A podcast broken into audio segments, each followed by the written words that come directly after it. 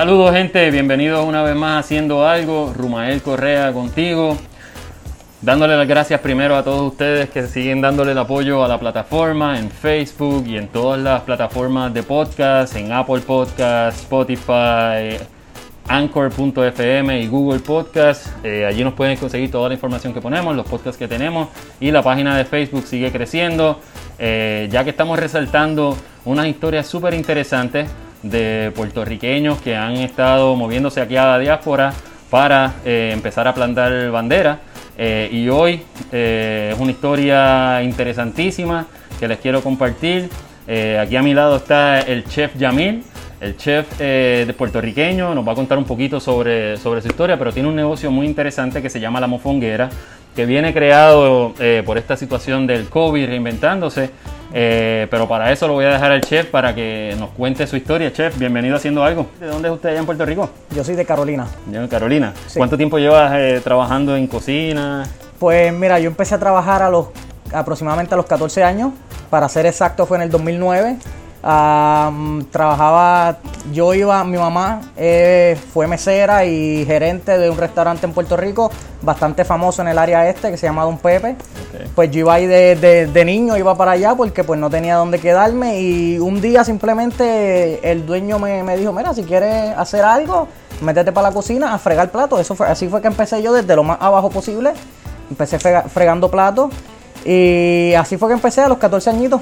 ¿Y entonces estudiaste en Puerto Rico eh, la profesión? Pues claro que sí. Ah, em, pues empecé trabajando desde joven. Ya después cuando me gradué de la escuela, tomé la decisión de estudiar cocina. Pues desde el día que empecé, aunque fuera fregando platos, me enamoré de lo que era la cocina. Y pues ya cuando me gradué de la escuela, tomé la decisión, no, no, no la tenía ni que tomar. Ya estaba seguro de que iba a estudiar cocina. Estudié en la Escuela Hotelera de San Juan. Eso fue para el año 2013. Y ahí fue que me gradué en la Escuela Hotelera de San Juan. Entonces pasaste, me dices, el tiempo trabajando en Don Pepe, tuviste varias experiencias allá del trabajo y tú me dices que eres de Carolina. Exactamente. ¿Qué te acuerdas de allá de Puerto Rico? Pues mira, Puerto Rico... ¿Hace cuánto? Tú me dices cuatro años que, que estás. Llevo cuatro años aquí, llegué en el 2016. ¿Y qué, qué recuerdas, qué extrañas de allá de Puerto Rico? Mira, sinceramente, una de las cosas que más extraño es la playa. Estaremos viviendo en Miami, que está la playa allá al lado, pero no es lo mismo. No se compara para nada faltan las palmas, faltan los cocos, ese espacio abierto que no, no hay sombra, ¿verdad? Y sinceramente otra cosa que extraño mucho es la gente. Para mí los puertorriqueños somos algo, somos algo especial. Eh, eh, no sé cómo explicarlo, es algo... Es el sabor de nosotros, el sabor de nosotros, la cultura, cómo la, somos. La isla es algo que tú extrañas siempre. Ya, definitivo, así, así estamos todos acá. Pero ¿Qué es lo que te, entonces te trae a, vivir acá a la Florida? Mira, lo que me trajo fueron las oportunidades. Yo conocí un chef por casualidad. Él me había ofrecido un trabajo por acá, en, por, por Miami. Yo, yo de por sí ya estaba buscando para venirme porque pues mi papá se había mudado para acá, para la Florida anteriormente. Y pues cuando hablé con ese chef que me dijo, mira, si tú quieres, aquí tengo un trabajo, so tomé la, tomé la oportunidad vamos a, vamos a arriesgarlo. Hay que, hay que seguir buscando cómo seguir creciendo en este mundo de la gastronomía. So, toma la decisión. ¿Y fue, ¿Cómo fue esa experiencia ah, trabajando en esa primera cocina acá? Pues mira, la verdad es que fue, no fue lo más fácil del mundo pues llegar a, un, a otro país así de un día para otro. Yo llegué aquí un lunes, ya yo martes estaba empezando a trabajar, solo no me dio tiempo de hacer absolutamente nada. nada. Sí mismo, ah, no era lo más fácil trabajar con, pues en Puerto Rico tú trabajas con puertorriqueños en todos lados, no hay más nada. Y cuando yo llego a esta cocina, todos son de diferentes países. Uh, yo y el inglés tampoco era lo mejor, éramos los mejores amigos. y, y pues no fue muy fácil. Tuve que tuve que aprender a hablar mucho con las manos para poder. Muchas señas. Para poder trabajar bien en la cocina. Tuve la grandísima oportunidad de cambiar lo que era cocina. Tuve la oportunidad de trabajar en un restaurante de alta cocina francés. Se llama Pandior en el Hotel Billmore, en Coral Gables. Ese era ah, como que donde tú querías llegar a ese tipo de restaurante. Era, ese era mi sueño. El, sueño, bueno, por lo menos para, para mí, el sueño era trabajar en lo que es alta cocina. ¿Y qué hacía, qué hacía ese sitio especial para que tú querías trabajar en, ese sitio? Pues mira, lo que hacía ese restaurante especial, la realidad era el prestigio, el chef como tal, el nombre. El chef es un chef bastante famoso en lo que es en Francia. Ganó sus dos estrellas Michelin, que eso es algo... uno de los super ratings de, Exactamente. De los chefs, Y pues cuando yo recibí esa llamada de que, mira, sí, sí te vamos a te vamos a querer trabajando con nosotros, fue algo súper grande para mí. Ah, estuve trabajando con él aproximadamente un año y medio. Ya después de eso, igualmente, él cambió de trabajo. Ese chef se fue para lo que es algo todavía más alta cocina, que son los restaurantes de Joel Robuchón, uno de los, el, chef más famoso en el mundo entero. Uno de los chefs falleció ya en el 2018 pero. Entonces te vas con ese chef a trabajar a ese. Exactamente, ese, chef cambia de trabajo, igualmente me llama, me dice Yamil, me gusta cómo tú trabajas, quisiera que vinieras conmigo para acá. Eso fue una grandísima oportunidad para mí. Como te dije, eso es, se llama, el restaurante se llama La Atelier de Joel Robuchon. Es uno de los restaurantes más famosos aquí en, Florida en cuestión de cocina francesa. Entonces, estás trabajando en eso, en ese tipo de cocina eh, obviamente adquiriendo experiencia para desarrollar tu arte en la cocina, para tener un poco más de, expandir un poco más el conocimiento. ¿Cómo nace la idea de, de, del de la mofonguera? Pues mira, la mofonguera salió por gracias y pues a la misma vez una desgracia por lo de esta epidemia del coronavirus. ¿Te viste eh, impactado literalmente por la pandemia? Sí, me vi impactado por eso, perdí mi trabajo en febrero. Estuve en restaurante, cerró a finales de febrero, principios de marzo, yo estuve sin trabajar hasta lo que fue, bueno, sigo sin, trabajo, pero pues estuve todo ese tiempo sin recibir ningún tipo de, dinero, no tenía ningún tipo de de ayuda. Todo el mundo, pues, como mucha gente aquí en la Florida, habían estado aplicando para el desempleo. Yo también lo hice, pero nunca recibí nada. Y pues las deudas no paran de llegar. Pues estuve todo ese tiempo aquí en la casa. Y un día dije, mira, ¿sabes qué? Estaba en el Facebook, vi lo de los mofongos. Y dije, hace tiempo que no hago un mofongo, déjame, déjame probarlo. So decidí hacerlo para mis amistades, todo el mundo quedó enamorado, les encantaron las salsas, los mofongos. Y dije, ¿sabes qué? Vamos a hacer esto un negocio no tenía ningún tipo de ayuda económica. Dije, vamos a empezar con eso, algo sencillo. Yo tenía, yo hice un, un, flyer que era simplemente tres mofonguitos de pollo, churrasco y camarones, algo sencillo. Y dije, déjame hacerlo como un tipo de eso, más bien era un hobby, algo que quería hacer pues para perder el tiempo, ya que no quería estar en la casa haciendo nada, buscando, pues, había que buscar la manera de conseguir algún tipo de había que hacer algo, había que hacer algo. Sí, porque si no, y vamos a terminar mal. So, decidí hacerlo para ver cómo me... Pues mira, la realidad es que fue, me fue muy bien. Eh, empecé, empecé yo mismo caminando por la calle, repartiendo los flyers. Estaba yendo casa por casa, en los estacionamientos lo ponía en los carros, se lo iba dando a todos los que iba conociendo, llamando a mis amistades. Y se fue moviendo. Eso fue básicamente un mercadeo de boca en boca. La gente, tú le decías a la gente, la gente lo probaba y ellos recomendaban a la gente. Entonces, para recapitular, tú vienes de Puerto Rico con el sueño americano, como le dicen, de venir a obviamente seguir expandiendo eh, tu conocimiento y tu arte. Eh, finalmente consigues un trabajo donde querías estar, te reconoce, ¿verdad? El chef eh, que me menciona, te reconoce tus tu quilates, te reconoce tu competitividad. Coges el trabajo que querías, por la pandemia obviamente, pues lamentablemente pierdes el trabajo y es lo que te lleva a reinventarte para crear la mofonguera. Eh, y eh, lo recapitulé porque es exactamente la idea eh, de lo que es la misión de, de, esta plataforma, que es resaltar esas historias que en algún momento vamos a hablar de la mofonguera cuando tenga 20 o 30 establecimientos, hmm. pero lo que yo quería compartir, quiero compartir con la gente es la historia de cómo viene y cómo nace la mofonguera. Este, es una historia súper interesante en el sentido de, cómo te pudiste tú mismo ver con tu arte, echar para adelante y buscar una, forma, una manera, una forma de, de verdad seguir recibiendo ah, algún ingreso para poder manejarte.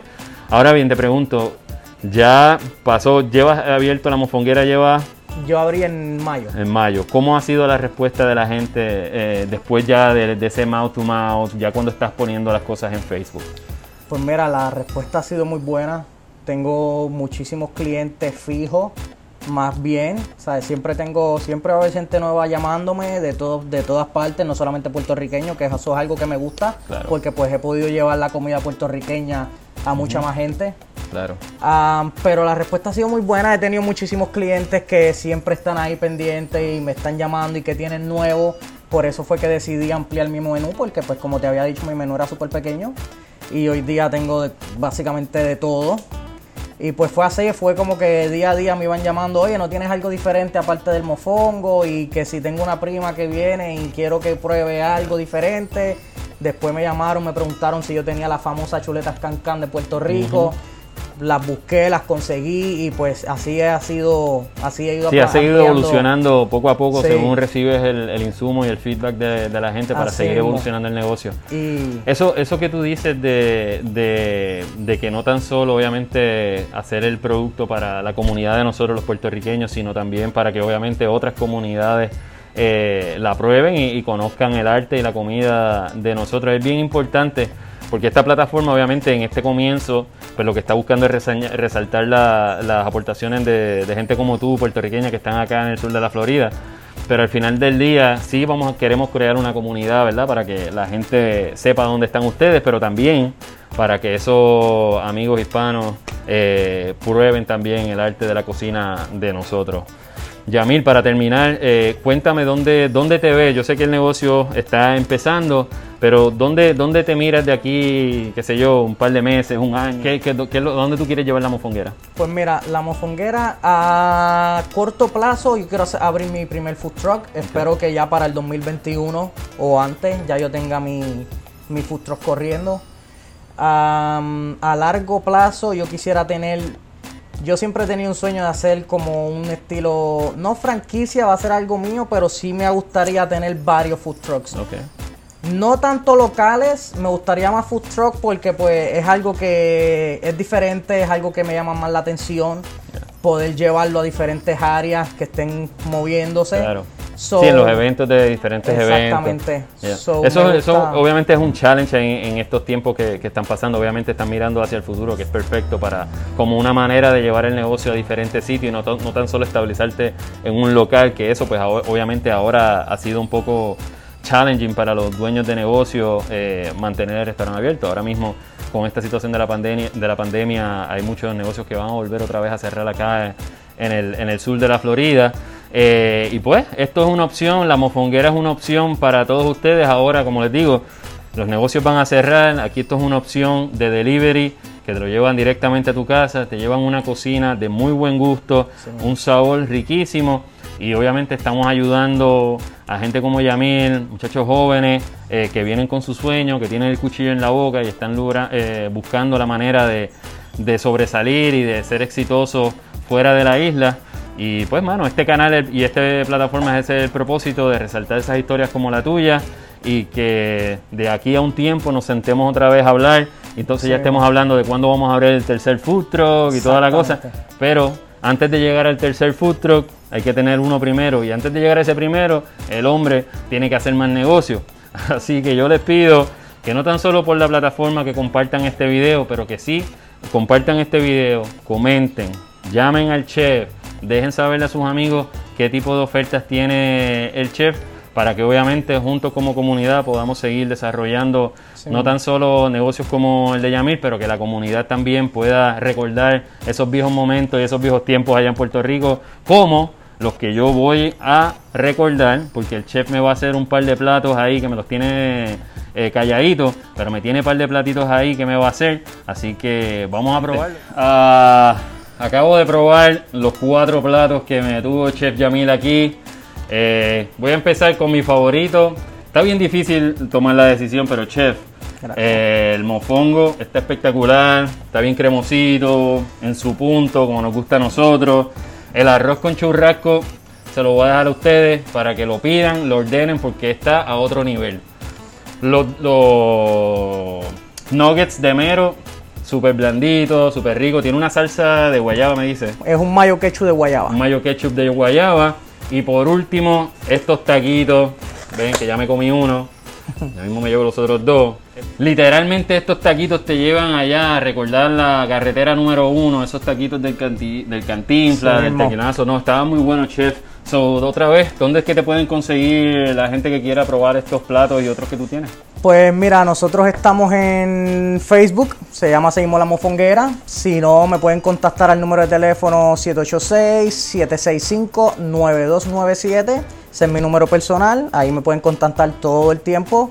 Ah, normalmente las órdenes se hacen a través de ese número, pues en, el- en la página de Facebook siempre es que estoy poniendo los platos nuevos, todo lo que se va haciendo los fines de semana, los especiales, yo siempre en la página tengo especiales, pongo platos del menú, a veces los pongo los fines de semana con descuento, algunos porcentajes. So, siempre hay que estar pendiente a la página porque ahí es que siempre vas a encontrar Que tienen las promociones, tienen los platos nuevos.